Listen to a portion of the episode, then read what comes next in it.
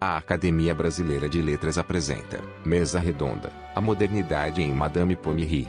Neste podcast, teremos a participação de Beth Bright. Olá, amigas e amigos da Academia Brasileira de Letras. Eu estou muito honrada por estar falando nesta casa para vocês neste momento. Sou Beth Bright, pesquisadora, professora aposentada da USP, professora atuante nos programas de pós-graduação de literatura e crítica literária e também linguística aplicada e estudos da linguagem da PUC São Paulo. Sou também pesquisadora de produtividade do CNPq.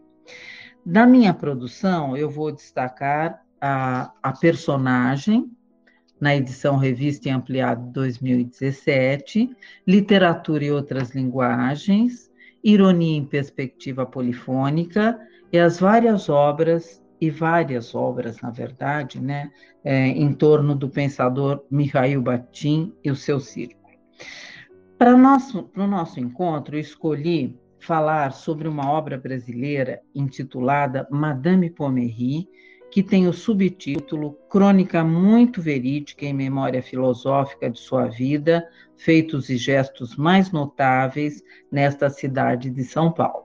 Quem a assina é Hilário Tácito, pseudônimo do araraquarense José Maria de Toledo Malta.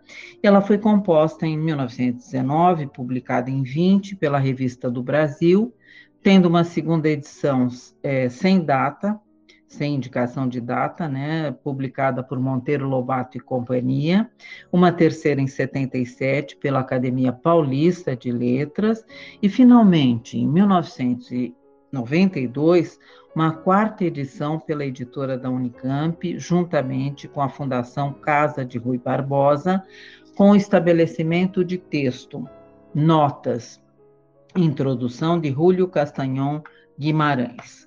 Ele explica é, um pouquinho antes da introdução, num texto à parte, que o preparo dessa edição foi parte de um grande projeto de estudos sobre o pré-modernismo, promovido e desenvolvido pela Fundação Casa de Rui Barbosa é, nos anos 80, 1980.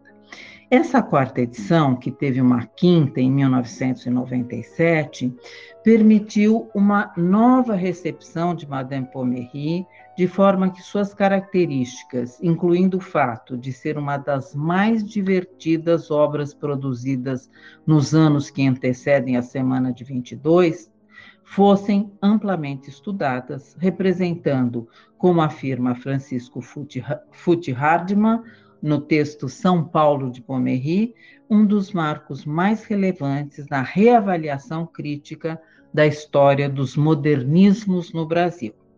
Esse plural modernismo é que me interessa aqui, que é bastante significativo, porque, passados quase 30 anos dessa afirmação de Foote, nós estamos nos aproximando das comemorações do centenário da Semana de Arte Moderna e a nossa área está promovendo uma espécie de revisão, um repensar mesmo de conceitos, concepções, é, do ponto de vista estético, literário, geográfico e até histórico, em relação aos modernismos brasileiros. Uma das características desse repensar é o retorno a obras do período que antecedeu ao modernismo, abrigadas na designação guarda-chuva pré-modernismo, que ainda tem muito a ser explorado. E dessa produção crítica em movimento, eu destaco no que se refere a São Paulo e ao pré-modernismo, a publicação recente de Gente Rica, Cenas da Vida Paulistana, pela editora Chão. É uma obra de José Agudo, de 1912, a qual raríssimas pessoas tiveram acesso. E essa nova e bem-vinda edição traz um alentado pós-fácil da professora e pesquisadora Valnice Nogueira Galvão, que tem o sugestivo título de Pelos Interstícios do Cânone, afirmando a professora logo no início. Para melhor apreciar gente rica, impõe-se atentar para o pano de fundo construído pela tradição a que pertence, a de um nicho satírico muito especial dentro da ficção de costumes urbanos na virada, continua a professora, na virada de, do século, prolongando-se, na virada de século, na verdade, né, pro, prolongando-se até 1922, ou mesmo mais adiante, a literatura brasileira teve manifestações estimulantes que ficariam meio encobertas pelo fulgor da Semana de Arte Moderna.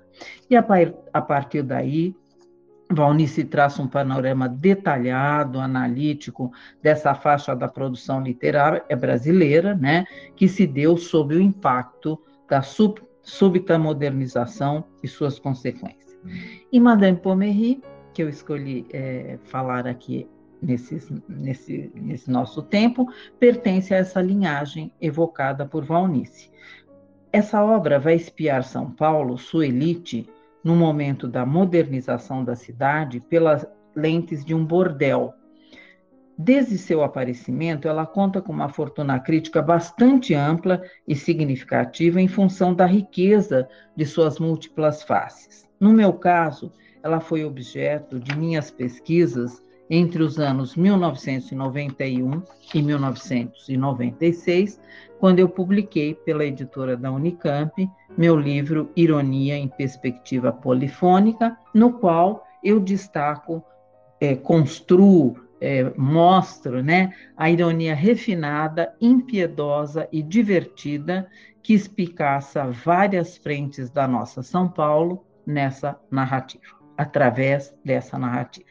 A centralização dessa narrativa na vida paulistana airada, é, ela vai possibilitar a esse narrador, Hilário Tácito, empenhar-se na biografia de uma prostituta imigrante, competente, que além de tornar-se, da perspectiva econômica e administrativa, um modelo para a modernização de São Paulo, isto é, uma empreendedora, uma executiva no mais completo sentido do termo, ela é também a primeira malandra sucedida na pauta ficcional brasileira.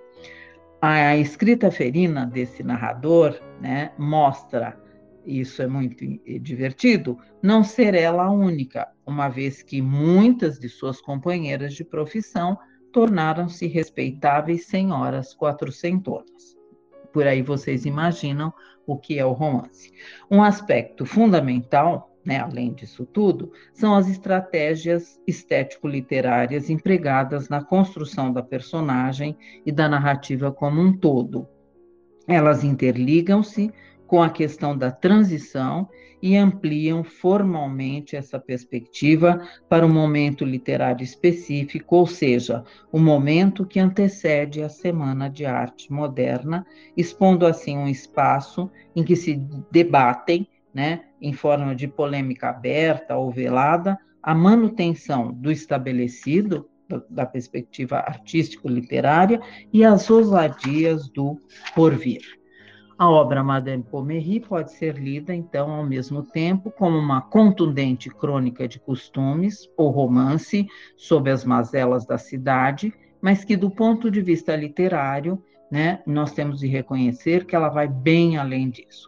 Ela foge às classificações, à sombra do cânone, as quais correm o risco de deixar de lado uma de suas características constitutivas, que é articular crônica histórica e ensaio refletindo de forma irônica, paródica e carnavalizada sobre o próprio narrar, sobre a literatura, desestabilizando padrões vigentes naquele momento e aproximando-se do que hoje se chamaria de metaficção. Concluo esta minha fala dizendo que a modernidade desta obra advém de uma escritura irreverente, porque coloca uma prostituta como símbolo empreendedor do progresso paulistano, dimensionando, a partir da ironia, uma concepção literária inovadora, eh, antecipando estética literariamente, inovações que seriam sublinhadas pelo projeto modernista. Então, eu gostaria de concluir convidando a todos para uma leitura né, divertida desta obra. Muito obrigada. Você pode acessar todos os podcasts da academia através do nosso site. Acesse pelo link www.academia.org.br/podcast.